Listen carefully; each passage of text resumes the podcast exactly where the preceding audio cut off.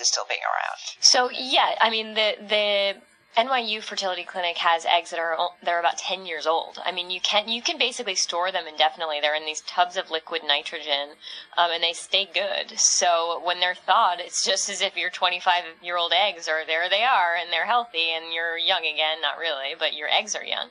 Um, so yeah, I mean there hasn't been any case so far where you know the eggs haven't been able to be retrieved or a business went out of you know went out of business and right. they couldn't get them. So yeah, no, I don't think that's the main concern. I mean, I think it's more just it, is this going to work for me? Because you know, again, like any medical procedure, like it's like what's IVF. yeah, what's the success rate? So it's about the same as in vitro, um, which there there's no real way to say you know if you get this amount of eggs you're definitely going to be able to get pregnant because there's so many factors that go into it in terms of fertility you know the eggs that you get if they're viable or not um, and the age that you freeze your eggs at but they say you need about 8 to 12 eggs banked to probably get pregnant which meaning like you know 30 40% but again it's the same as ivf mm. so there can be a lot of cases happen where it doesn't actually work. But the women who freeze really say that, okay, I'm going to take that chance because this is actually going to change my life for the better in a way that even if it doesn't work, I'm happy to do it now.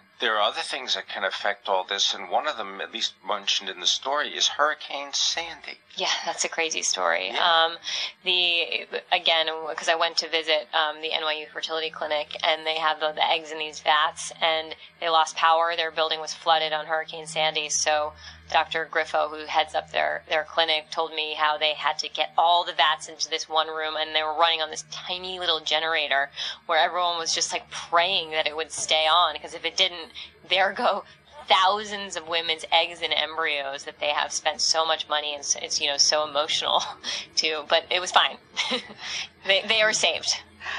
So what's next in this? Do, do we anticipate, you know, Emma, that it's going to continue? That there's going to be more and more women who are going to do this? I mean, I think it... so. Yeah. I mean, that's that's what I have learned um, from researching this article. Also, you know, the doctors would love if this procedure became a regular part of women's health. So, you know, you get a mammogram when you're 40, but when you're 30, when you're 25, you bank your eggs. You know, you get your HPV shot when you're 12, you, and it's just sort of like they're gonna, they want everyone to do it because basically these doctors are seeing so many more women come to them in their early 40s and say, okay, now I'm ready to get pregnant and just not be able to. And it's just very emotionally fraught, difficult thing. And if they had banked their eggs at 30, it wouldn't, they wouldn't be going through what they were going through.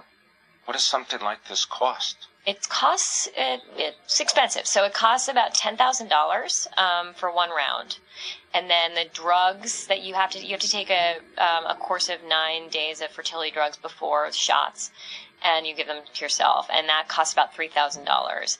And then per year to store your eggs costs about a thousand dollars. So it's not cheap, and which is why the women doing it are really. Um, generally they fit this very specific demographic of high powered, you know, make a lot of money, are very kind of type A, and they, they want to be in control of their lives, and but they're able to afford it. And then I also spoke to a lot of people who had heard of people's parents paying for it as a gift, or their grandparents. You know, their parents want grandkids, so they're like, "Here's ten thousand bucks, so I can get a grandkid at some point." One last quick question: If you freeze a bunch of eggs and you go and they're in the bank and you pull them out, do you only have one time that you can pull them out, or can you take out an egg at a time? You can do it at a time, so you can. You don't have to do it all at once. So you can you you can also use this, you know, if you want to have your first kid at 42 and then try for another kid at 45, you can use your frozen eggs for that kid and then that kid. Everything is on our own schedule. That's what it's becoming. Yeah, I mean, in a good way. It's a great story. It's Thank a really you. great read. The cover story of this week's Bloomberg Business Week, Emma Rosenblum is the editor of the Etc. section for the magazine, and she wrote the story, so check it out. It's hitting newsstands tomorrow. You are listening to Taking Stock. I'm Carol Massar, my co-host Pimm Fox, and this is Bloomberg Radio.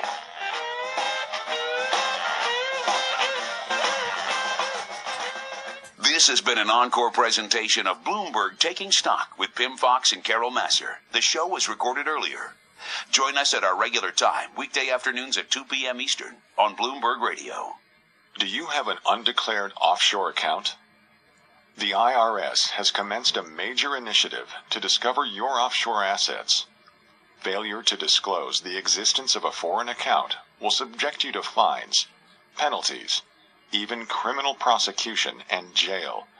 You must seek advice from qualified tax counsel now. The experienced tax attorneys at Rubenstein and Rubenstein can bring your offshore account into compliance, negotiate with the IRS, reduce penalties, and avoid criminal prosecution. For a confidential consultation, call Rubenstein and Rubenstein at 212-888-6600 or visit assetlawyer.com. That's 212 888 6600.